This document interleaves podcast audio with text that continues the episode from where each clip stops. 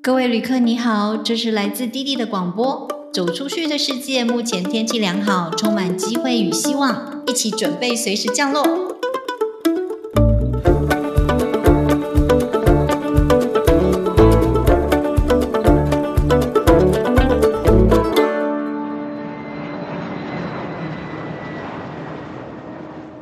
嘿，大家好，我是滴滴。终于，我从马耳他跟西西里回来了，所以我可以坐在这里，好好的跟大家聊一下，呃，我在这趟旅行的一些感想。那马耳他，其实我已经在前两集跟大家聊过了一下。其实有很多人对于呃马耳他五十家游学是很有兴趣的，也有一些问题。那我想之后我再来。呃，录一集跟大家聊聊这整个比较细节的事情，因为大家可能会对于说啊，那我在那边会遇到什么状况啊？嗯，很想了解。那之后我再来跟大家聊聊吧。那今天的主题，我要跟大家聊聊我后来离开马耳他之后到西西里的旅行经验啊，这是一个其实还蛮难忘的经验。在出发之前，其实，在从台湾去之前，我不紧张马耳他。一直很紧张的是西西里，因为毕竟西西里感觉上面教父可能看太多了，就是你会觉得哦黑手党。然后呢，我以前去意大利的经验就是那个扒手真的很恐怖，他真的是把你围在一起，然后一有机会，你真的是在无意之间皮包就不见了。所以我就想说太恐怖了，当初傻傻的还没有感觉，但是现在呢酝酿了一阵子，你反而越想越害怕。所以在出发前呢，就像我前几集说的，我其实一直都一直赶快问人家说：“哎，这个欧洲要怎么样防到？”那我问了我的姑姑，我的姑姑刚好去了欧洲两个月的自助旅行，她马上传了一个链接，告诉我就是买这个包，这个包是防盗包，就是瑞士维士的 RFID 防盗路防抢包。然后它是可以斜背的，有米色跟黑色，还告诉我米色呢比较好配衣服，我自己也这么觉得。然后他说那条绳子啊，背起来那个绳子啊是剪不断的。当扒手看到你有这个包的时候呢，他们马上就放弃。我想说哇，这么厉害，赶快二话不说我就买了。我其实也没有再去做任何的求证。那我跟大家讲，我其实这次用起来觉得还蛮好用的哟。再来，我也看了 YouTube，告诉我该怎么样背着包包。我的平常的习惯是一个斜的侧背包，然后那个包包。呃，在英国的时候，我其实常常都会把包包放在后面，就是往后背，在我的屁股上方。然后我就在英国曾经有两次，我已经感受到有人在摸那个包，还好我转头的快，然后回头大骂了一顿之后，他们就离开了。而且他们很厉害，可以若无其事，好像什么事都没发生，就这样离开。他也可以看着你，就这样走了耶。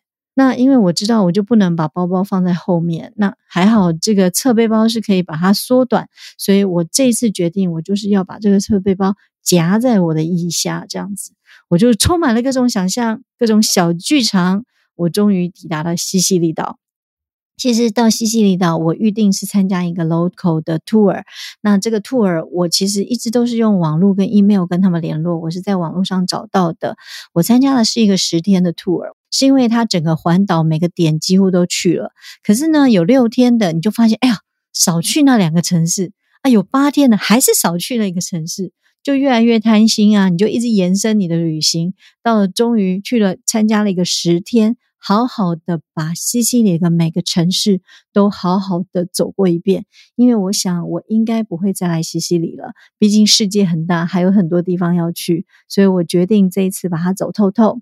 那我参加了这个 local tour，一直都是用 email 或是网络上的联络。那虽然他们会用英文跟我联络，但是毕竟他们就是意大利人，所以呃，我得到的资讯还算清楚，就是当天。我抵达的那一天，会有人来接我进饭店，然后到了晚上七点的时候，我必须到一个广场去跟大家集合，可以见到我的呃队员，然后也可以看到我的 guide，哦，我就很放心咯。然后呢，我就呃到了机场，到了饭店，大概下午三四点，然后大概出去走一走，我想说，哎，了解一下环境，然后找一下广场在哪里，我就可以去闲逛了。好的，我抵达目的地之后，哎，也蛮好的。当天呢，那是一个还蛮舒服的区块，有很大的街道，然后整条路封下来，封起来让大家逛街，很热闹。我也不感觉到我在罗马或佛罗伦斯的那种紧张感，呃，那种走起来的舒服度，比罗马跟佛罗伦斯还要觉得不紧张。我反而觉得在那个地方没有我想象中扒手那么容易接近你。但是我还是很小心，好，所以我就一直等啊等啊，大概到六点多的时候，我就觉得说，OK，差不多了，我就坐在广场等一下大家吧。我想说七点准时，我就可以见到大家。等啊等啊，因为广场很大，有很多人在集合，我完全不知道哪一群人是我的 group。然后我就开始观察，看起来都不像是一群在集合的人。然后我就想说，那那现在是这些人跑哪去了？消失在平行时空吗？所以我就赶快去呃问了，刚好有一个警车，我问了里面的呃可爱的警察，年轻警察，因为上面我的资讯上面写的是意大利文，我跟他确认说，哎，这就是我要到的广场吗？他们不太会英文，但是他们读完意大利文，告诉我就是这里啊。我想说，对啊，所以 Where are they？他们在哪里呢？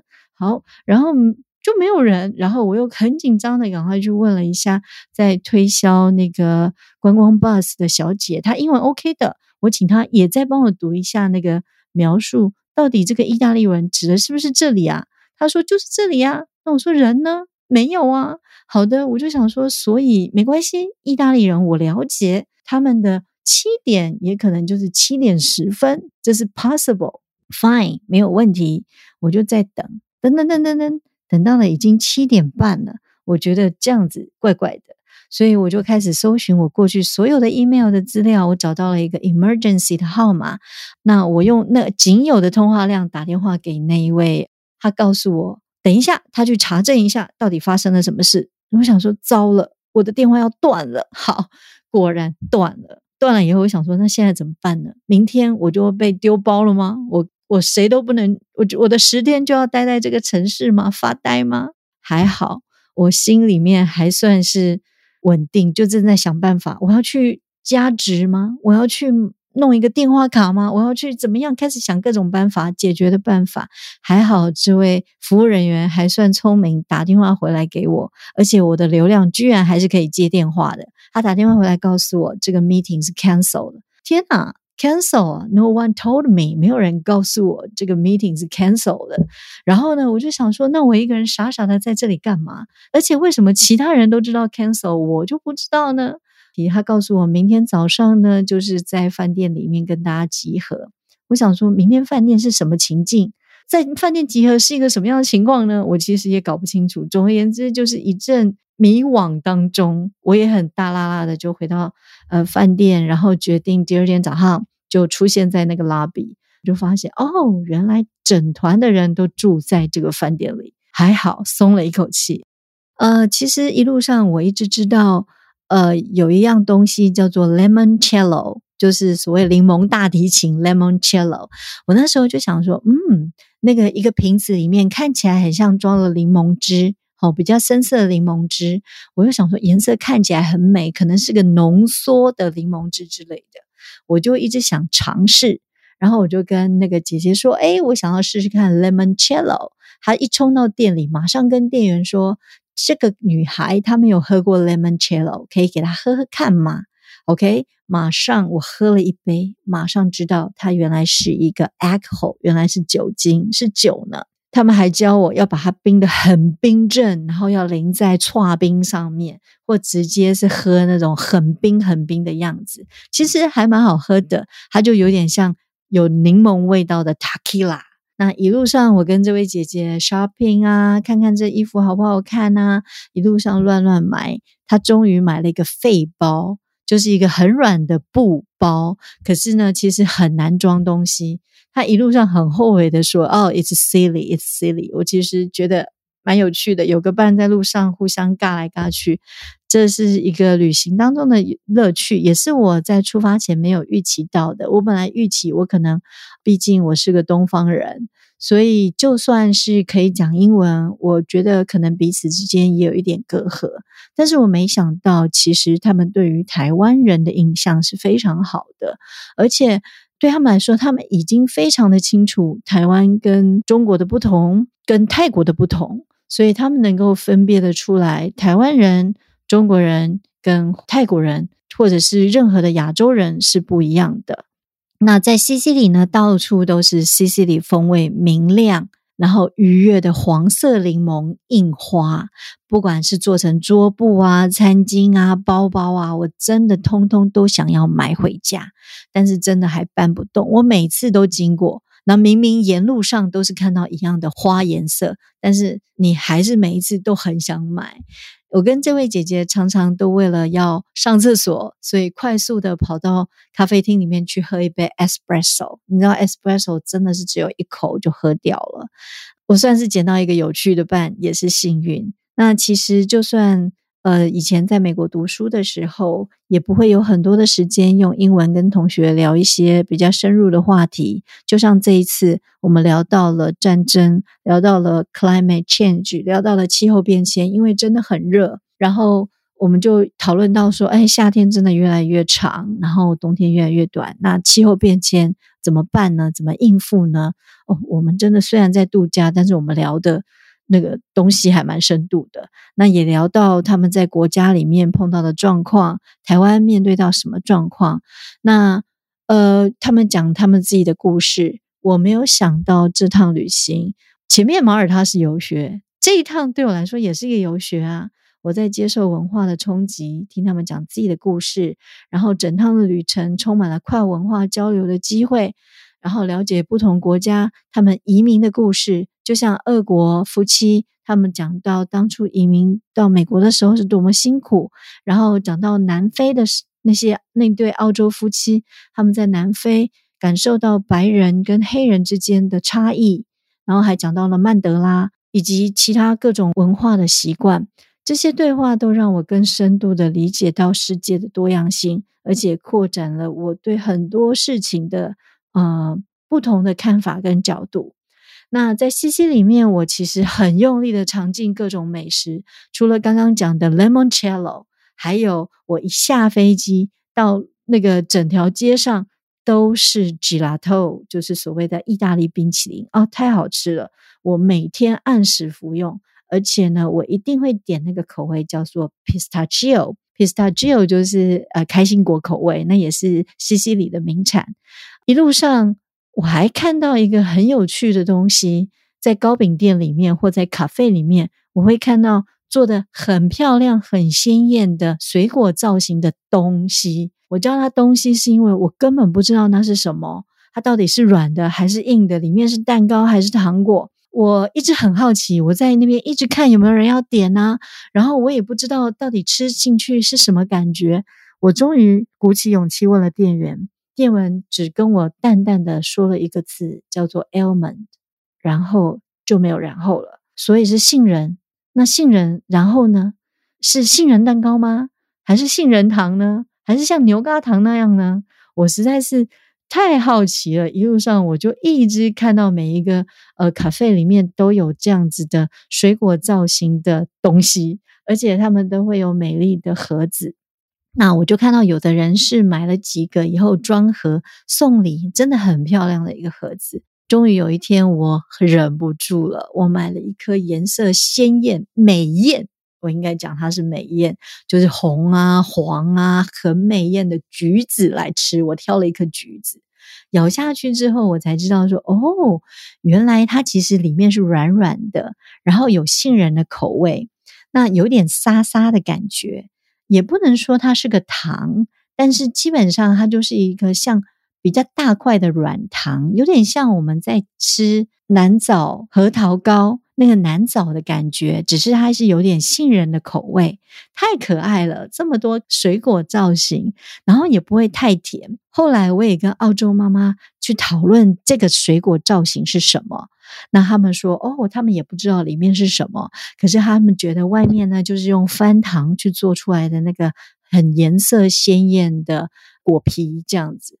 其实你就发现，在这样的环境里面，你们就是会去讨论美食，用英文讨论美食。嗯，这跟我过去的经历很不一样，因为我自己旅行的时候，我就是不断的用中文自我对话。我就算呃跟我的朋友一起旅行，我们两个是用中文对话，可是我很少一整趟的旅行，我是用英文去思考很多的事情。当然，这个就好像我们说，呃，你是去出国游学一样，但是。我自己身为一个英文老师，经过了这么多天，这么包括前面的马耳他跟后面这么多天跟一群母语是英文的人相处，我其实觉得英文真的就是你要不断的使用。到后来啊，我就是跟他们像是完全是用英文在思考，然后完全丢出来的就是很到底的英文。可是刚开始我其实还花了一点点时间，还在适应。不小心会冒出一个“对”这个字，这样好，这些一口口味就变成了我跟旅伴之间深刻对话的主题。那我也学到了，在他们国家他们是怎么样点菜，一路上他们一直不断的补充我的单词，我也是好学啦，我都一直问他们说：“哎，这个字怎么拼？这句话怎么讲？”那这次西西里呢，我学到了几个字哦，比方说只吃海鲜的素食者。叫做 pescatarian，还有我们看到西西里有很好吃的那个红色果实所打出来的果汁，叫做 pomegranate，还有西西里的刨冰，就是比如说它其实很像我们的那个呃冰沙，可是它是柠檬口味的，或是其他各种口味的，那样叫做 granita，还有常喝的调酒该怎么说的？那我真的觉得我的英语游学之旅呢，延伸到西西里了，而且我们在。吃美食的时候，发现为什么那一桌意大利人每个人桌上一个人自己有一份披萨？我们觉得难道每个人就吃自己那一块披萨吗？然后我们就问了意大利餐厅的的小姐，瘦瘦的哦，她说真的啊，他们真的每个人都是吃掉一个披萨的，他们不是像我们用 share 的。这让我觉得哦，原来如此。OK，那个披萨是一个人一块。那后来，呃，整趟旅行到了尾声的时候，剩我跟这对澳洲夫妻大概多待了两三天，在一个小镇。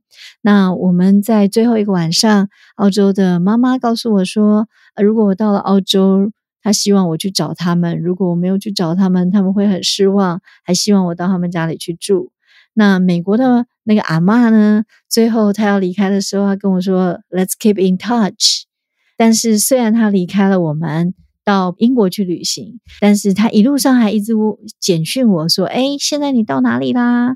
有没有好玩呐？在干嘛呀？”然后 share 照片给他。然后澳洲的姐姐呢，到了意大利去找她的儿子，要去意大利托斯卡尼。大家当初会参加这个团的原因，我们有讨论过，而不是自助来的原因，是因为我们可能当初都认为西西里的治安没有那么好，所以可能不太适合自己来。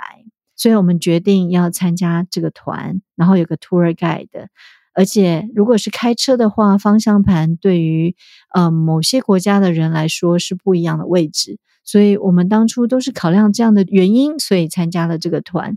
像澳洲姐姐第一天，她说她第一天到饭店的时候，她的女儿就告诉她说：“Mom, don't go out，叫她不要出门，你就是待在饭店。”你只能快速的出去买个东西吃，然后就要回在饭店，stay in your hotel。他说他吓死了，他紧张的要死，他就真的乖乖的待在饭店里，然后一直想说等到整个团体的集合。但事实上，我们到了西西里之后，比较我去跟罗马、跟佛罗伦斯、跟威尼斯的感觉，这一趟旅行没有听到任何扒手的事情。但是我过去在意大利的所有经验。每一趟都有朋友被扒呀，或者是你有着眼睛看到有人被爬的状况，所以我觉得西西里虽然是个观光胜地，这几年可能大家对于防盗这个概念，或者是也越来越谨慎小心。那很多都已经开始电子支付，就算他们偷到了钱包，里面可能也是没有现金的，也只有卡，那对他们来说是没有用处。所以其实我觉得以西西里而言。目前我感觉它的治安状况没有什么大问题，就像你在任何一个地方很晚的时候，还是不要乱跑。那基本上我的感受是没有什么太大的问题。然后啊，我还发现一件有趣的事情，就是我们台湾人不是到哪里都要拍着照吗？而且都要有人在里面，而且那个人是超大的，景不重要，是人很重要。但是我这一次在马耳他跟西西里，我发现我的同学跟我的团友，他们就算有照相，那个人都超小的耶，都在那个整个照片里面的天涯海角，哎。人都好小，然后景都好大。那很妙的是，我发现台湾人人很重要，人一定要很大。所以我一路上发现没有人在拍人像。那到后来呢？我本来一开始还会想说，请人家帮忙帮我照相。到后来我也觉得，嗯。大家都没拍，我在拍也怪怪的，不太好意思的。我后来也发现，真的他们并没有很爱照。我跟澳洲姐姐讨论这件事情，她告诉我说，那是 Asian 的事情，就是亚洲人才会做的事。哦，我懂了，原来只有亚洲人喜欢拍照。最后一天，我们大家要离开的时候，我们特别为了。纪念我们大家的相聚，所以我们也到了一个五星级饭店的 rooftop 去喝喝酒、聊聊天。其实聊到后来呢，不再聊战争了，我们聊彼此自己的事情。比方说，为什么你是自己一个人来的？为什么你不是跟你的老公？或者你为什么有小孩，但是你现在是自己一个人在这里呢？啊，我们聊人生，我们聊很多比较个人的话题。其实我们也因此变成了朋友。说到大家不爱照相，最后一天我也忍不住了，要求那个 waiter 帮我们大家合照一张。还真的，那一张人也是要拿放大镜去找人到底在哪里。好的，那我觉得这是我一个有趣的发现。嗯，我觉得旅行不仅是看景点，而是也有与人交流的部分。不管是跟在地的人，或者是你一路上遇到的人，或者是你的旅伴，也是一个进一步认识自己的旅程。因为你认识到自己对于世界的观念是这么的渺小，那你也认识到自己原来对很多事情的看法是这样子的。因为可能以前你没有被发问过，你没有被发掘过。那在西西里岛的时候，最后几天我是一个人在一个可以俯瞰一片无际大海的饭店。有一天早上起来，可能也睡不着，天还没有亮，还是黑黑的，我就从我的大大的落地窗。约略的感受到那个太阳要出来了，虽然天还是黑的，但是太阳的光已经有一点点出现。我赶紧跳起来，看着那个海面，那个日出啊，就从海面下慢慢的光影浮现，然后接着我就看到太阳露出头来，再慢慢的往上升，变成半颗太阳，到最后一整颗太阳浮在海面上，然后我又看到那个倒影。太阳的倒影就在那海面上，然后那一整个影子延伸，从远远的太阳那一头延伸到我的面前。我的天啊，真的好美，好感动哦！我觉得这一路上的感动，也让我觉得我必须要很感谢我的父母亲，让我受教育，让我有能力可以说走就走。那我同意语言是一件事情，但是一方面我也觉得，如果没有我受教育这些过程给我的滋养，或者是台湾给我的滋养，我可能没有办法去深度的跟别人交往，或去谈论一些事情。那一路上旅行让我成长，体验到文化的多样性，那也重新审视自己的价值观。旅行就是一路上的感动、真诚。如果频率不同的话，大家也不会聊在一起。自己一个人的时候，就是自己对话，然后你就会发现，你会开始有意识的去过生活。因此，我决定我回家之后就要去断舍离许多的身外之物，或者是身外之人。太多的东西对我来说都没有用，因为你知道，就算真的旅行，太多的东西你带了就是累赘。同样的，你在家里需要这么多东西吗？那你在国外一个人去好好去思考很多事情的时候，你发现你一个人就可以给自己营养。如果你回到台湾，有一些对你来说是不需要的人事物，那你何必再把它放在身上呢？好好的活出自己。那这一趟旅程。到最后，我觉得我好快乐，我好满足，我好感恩。我知道网络上的发达，我们什么都可以不用出国，我们在台湾也可以收到很多的资讯。但是你有没有办法面对面跟人家聊天、跟人家谈心，或者是亲眼去体验、亲身去体验，看到这一切的美景？我觉得我很感谢这个宇宙，因为它有这么美的风景让我们观赏。那也因此，这趟旅行让我回到台湾之后，我也更爱台湾。我会思考我要怎么样好好的介绍台湾给其他人，因为像澳洲姐姐啊。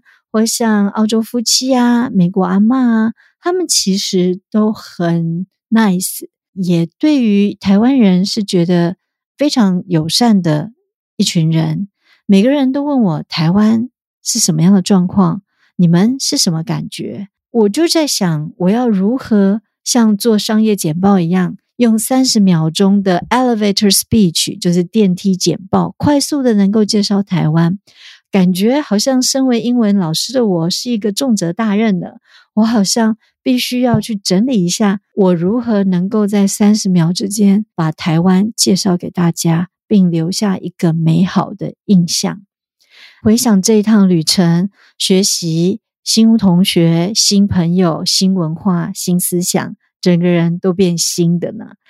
感谢我有这个机会遇见地中海，也遇见了西西里。跟我早上的日出，我想旅行就是这样吧，就是释放了过去，填饱正能量，回家以后再度前进。也感谢台湾这个国家给我自由，让我可以自由的飞。感谢我的父母亲，让我呃可以受教育，然后有这个能力说走就走。这真的是我发自内心这次最大的感动，然后也最大的感恩。